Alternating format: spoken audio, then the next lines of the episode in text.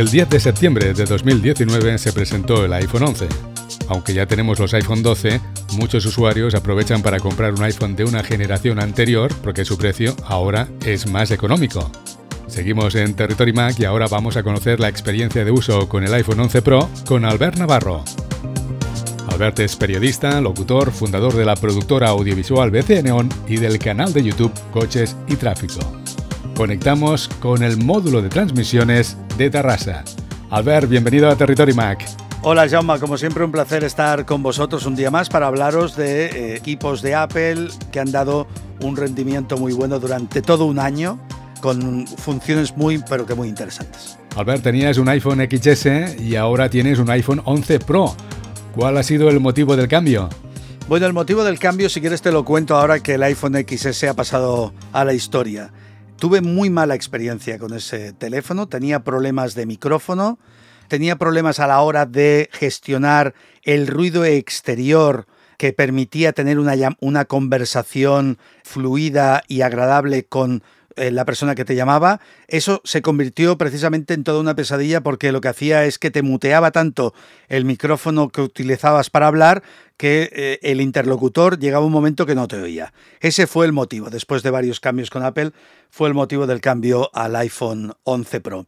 Y la verdad es que el cambio ha sido, bueno, de la noche al día. Eh, no tiene nada que ver un dispositivo con el otro en funcionamiento, en las llamadas, en lo fundamental, ¿eh? que son las llamadas. Luego lo otro, evidentemente, ha habido un cambio de chip, ha habido un cambio de funcionamiento, un cambio de cámara, etcétera, etcétera. Pero lo principal, que era cómo te sientes haciendo llamadas, en eso ha habido un cambio que para mí ha sido del 100%. Apple explica que los iPhone 11 y en especial el 11 Pro bueno, tiene una máxima velocidad y una mayor autonomía de la batería. ¿Qué puedes contarnos según tu experiencia? El cambio respecto al XS ha sido espectacular. La verdad es que es de agradecer que este teléfono tenga una mayor capacidad de batería, algo que debería haber ocurrido desde hace mucho tiempo, pero que al final nos permite acabar un día perfectamente de trabajo intenso con el iPhone, llegar a casa, estar mirando la prensa, consultando las noticias y antes de ir a dormir ponerlo a cargar. Te dura perfectamente y cuando lo pones a cargar por la noche te queda a lo mejor un 20% de batería y eso es algo muy bueno. Y con las distintas aplicaciones que usas, ¿qué rendimiento te está dando el procesador? La verdad es que el iOS 14 es un, un sistema operativo que me ha sorprendido porque por primera vez toco madera. La primera versión no ha sido un desastre, sino todo lo contrario, funcionaba muy bien, salvo algunos pequeños problemas que han solucionado con la versión 14.01, juntamente con la 7.01 del Apple Watch, Series 6 y para todas las series del Apple Watch que podían instalarse la nueva versión. Hay que mirarse las instrucciones sí o sí.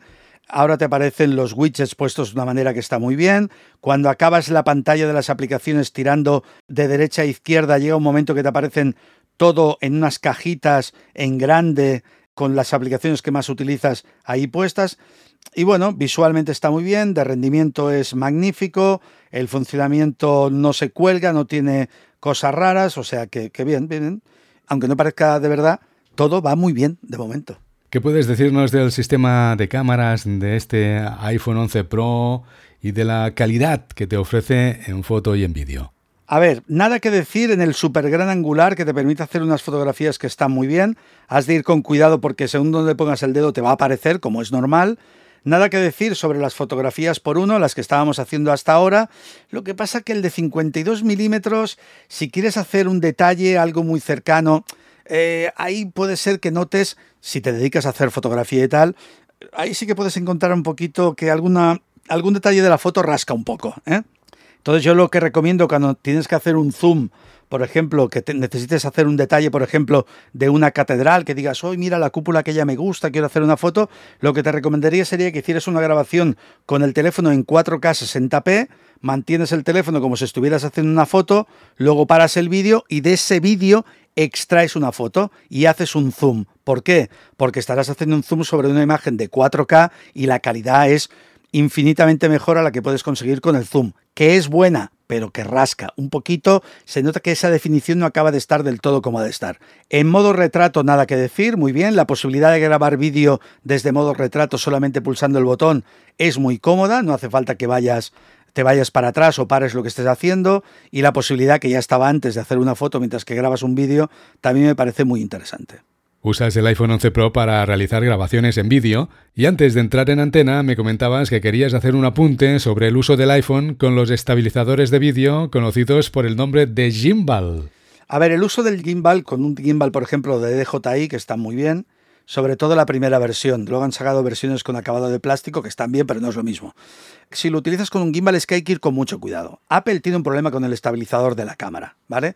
Es un estabilizador excesivamente sensible cualquier movimiento por pequeño que sea que hagas con la cámara cogida en la mano, va a saltar la imagen. Incluso en la presentación del iOS 14 salía un momento que el teléfono eh, estaba grabando una imagen, haciendo un seguimiento a alguien que hacía deporte, y lo podéis ver en la presentación, y se les coló un salto. Se les coló un salto de los que hace el iPhone cuando te mueves con el estabilizador.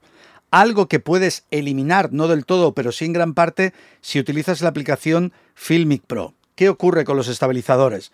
Los estabilizadores de cámara de cualquier cámara de fotografías valgan 500 o valgan 100.000 euros, si es que hubiera alguna cámara que costara 100.000 euros, siempre cuando lo montas en un trípode tienes que ir a un apartado del menú donde pone estabilizador de cámara desactivar. ¿Por qué?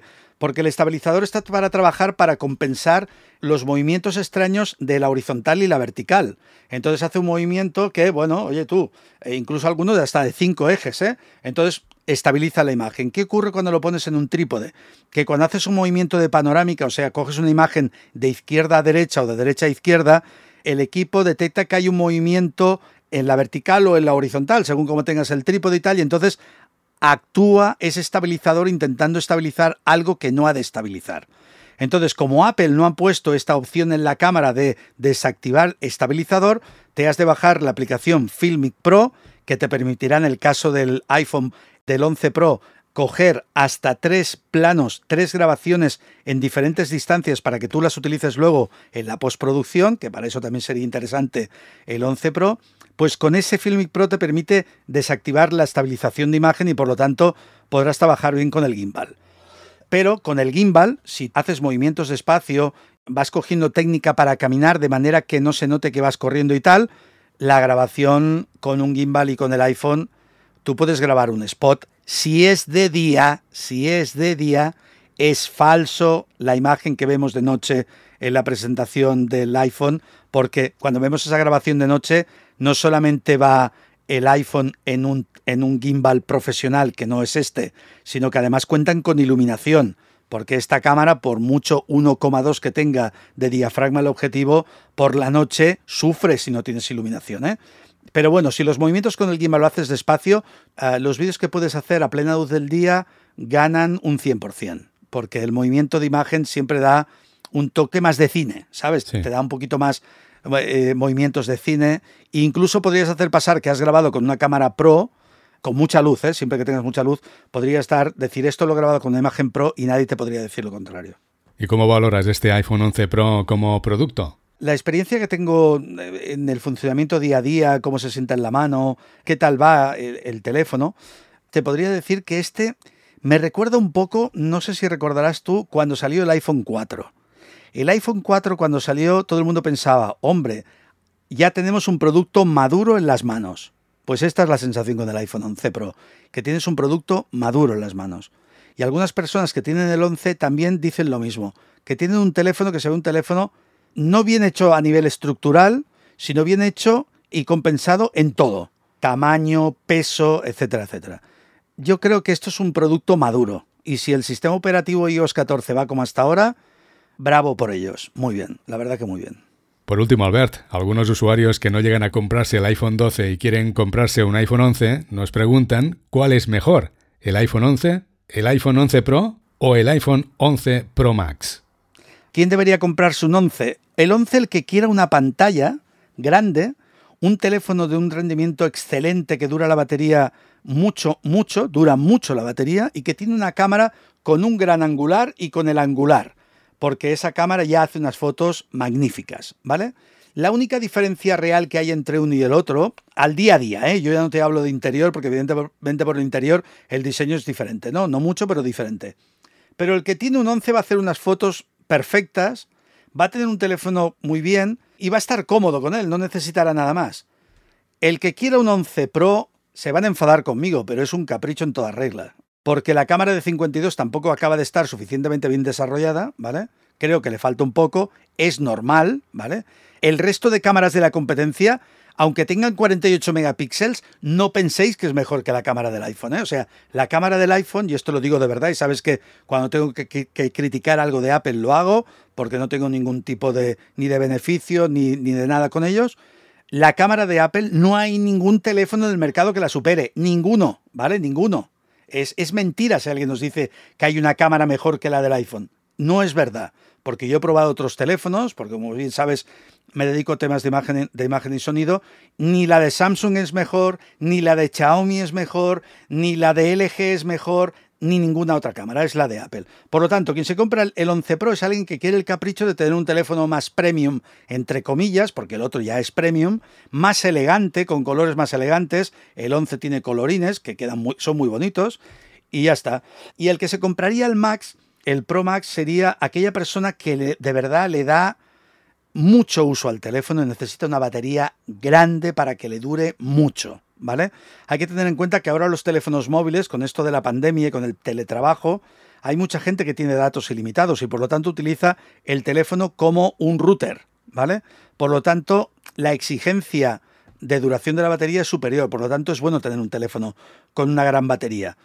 Pero con el 11 ya tienes una gran batería y con el 11 Pro Max tienes una batería un poquito mejor, pero, pero tampoco hay mucha diferencia. Por lo tanto, el 11 sería para un usuario normal, para un uso normal, para alguien que, tenga, que quiera tener un excelente teléfono con grandes prestaciones, y el Pro para alguien que tenga mejor el bolsillo y que se pueda comprar este teléfono, ni más ni menos. Con la llegada de los nuevos iPhone 12, el iPhone 11 ha bajado de precio. Ahora un iPhone 11 parte de los 689 euros. Albert, gracias por estar con nosotros hoy en Territory Mac y explicarnos tu experiencia de uso con el iPhone 11 Pro. Gracias a ti, Jaume, como siempre un placer. Un abrazo. Sintonizas Territory Mac.